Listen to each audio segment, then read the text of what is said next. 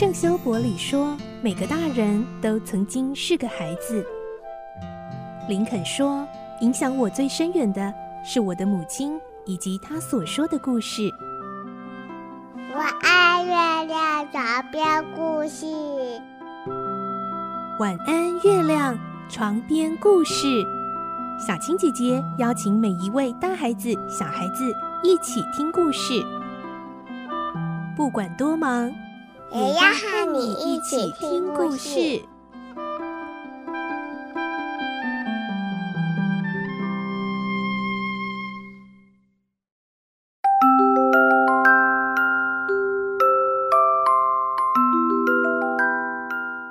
晚安，欢迎你和我们一起听故事。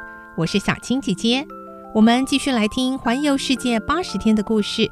今天是第七集，我们会听到霍格和帕斯巴德已经展开旅程。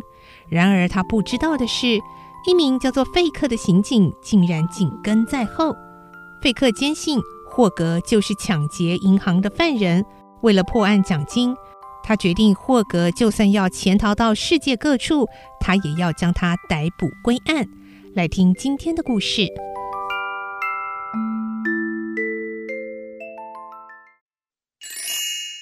环游世界八十天》第七集：等在码头的刑警。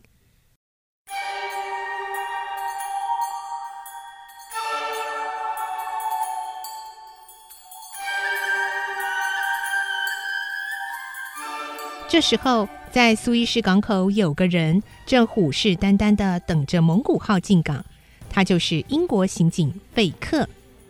费克到埃及已经好几天了。两天前，他收到伦敦警察寄来的一份资料，上头详细记载着一个通缉窃犯的种种特征，而且注明，要是破案有功，就可以得到一笔优渥的奖金。他被大笔奖金惹得心痒痒的。因此下定决心，无论如何都要尽全力逮住罪嫌。他知道今天的蒙古号上有来自伦敦的客人，而那个大窃贼说不定就混在里面。正当他焦心地等待着，英国派驻在埃及的领事也来到港口。费克先生，有没有什么好消息啊？嗯，领事先生，船还没到呢。昨天您不是帮我打听过，说船只一定会准时，甚至提早到达吗？哦，可是现在都已经十点半了。哎，放心，我的消息绝对可靠。昨天蒙古号已经通过塞德港的外海，开进运河了。运河长一百六十公里，以目前的速度是绝对不会误点的。是吗？费克望向大海，不太放心的这么回应。倒是你，就凭着那几项用文字描写的特征，真的能够从一堆人当中辨认出嫌犯吗？嗯，那当然。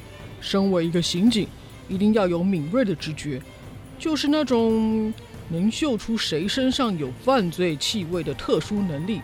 我是个优秀的警察，不止一次将那些看起来彬彬有礼，实际上却作奸犯科的假绅士绳之以法。只要窃贼在船上，就绝对逃不过我的眼睛的。嗯，我认为啊，这个嫌犯一定不是普通人物。不过，衷心期待你可以一举成情。能迅雷不及掩耳的从容盗走五万五千英镑，这家伙的确不简单呐、啊。但就算他有三头六臂，能飞天遁地，我还是能抓住他的。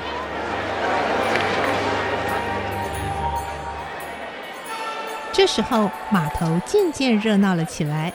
哎，是不是船要进港了呢？贝克喃喃自语。接着，他问领事：“蒙古号预计在这里停留多久呢？”“嗯，通常停留四个小时，因为船只必须补充大量的燃煤。从这里到下一个港口，也就是到红海的出口亚丁港，距离有两千四百三十公里，船程相当的远。”如果啊，半途燃料不够的话，恐怕得漂流海上喽。嗯，那么到亚丁港后，接下来开往孟买吗？没错。也就是说，犯人如果真的在蒙古号上，他大概会在这里转乘其他的船班，该逃往荷兰或法国的属地，因为印度是英国的殖民地，一旦去了那里，被捕的危险性会比较高。嗯，有这个可能。不过，如果我是犯人，就不会潜逃出国。呃，俗话说，最危险的地方就是最安全的地方。亡命海外，不如留在伦敦好。哎，费克先生，祝你好运！我要回领事馆了，有好消息记得通知我啊。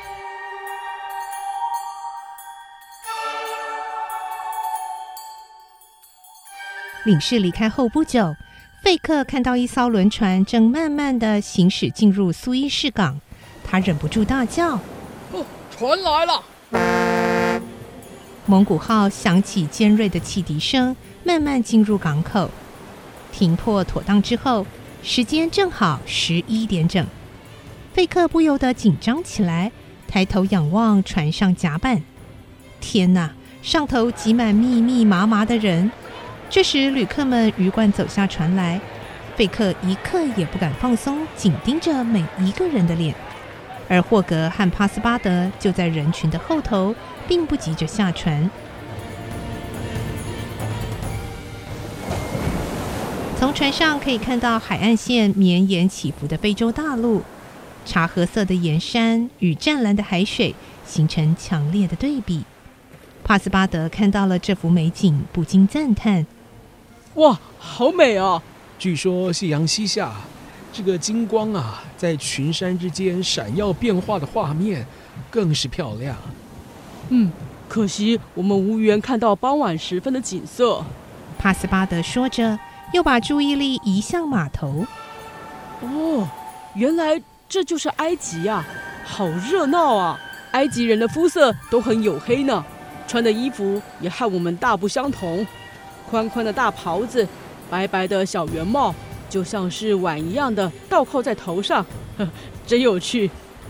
这个苏伊士啊，原本是一个不起眼的小村落，在西元十五世纪建港之后，很快就发展成一个繁忙的商港了。啊，先生，您真是个有学问的人，知道的事情这么多啊！帕斯巴德越来越钦佩霍格了。霍格没有正面回应，反而说：“人这么多啊，我我不想跟着挤了，干脆待在船上不下去了。”啊，不下去，那多可惜啊！都来到这里，应该去看看的。你想去逛逛吗？啊，正好啊，请你帮我把护照带到英国领事馆，请领事在上头签个名。这件事情很重要，一定要办好啊。哦，好的。帕斯巴德接过护照，兴冲冲地随着人群挤进码头。英国领事馆。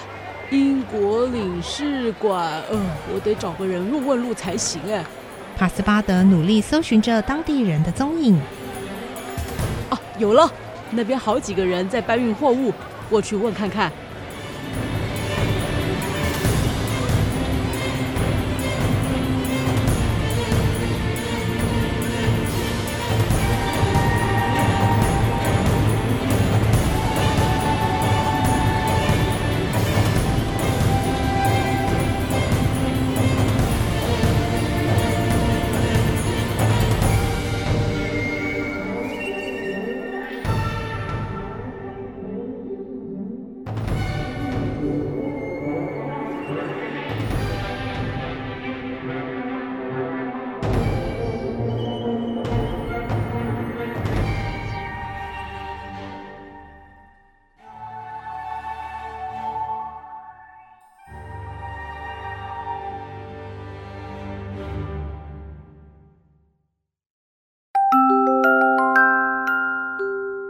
今天的故事就听到这里喽，明天再继续来听《环游世界八十天的故事》。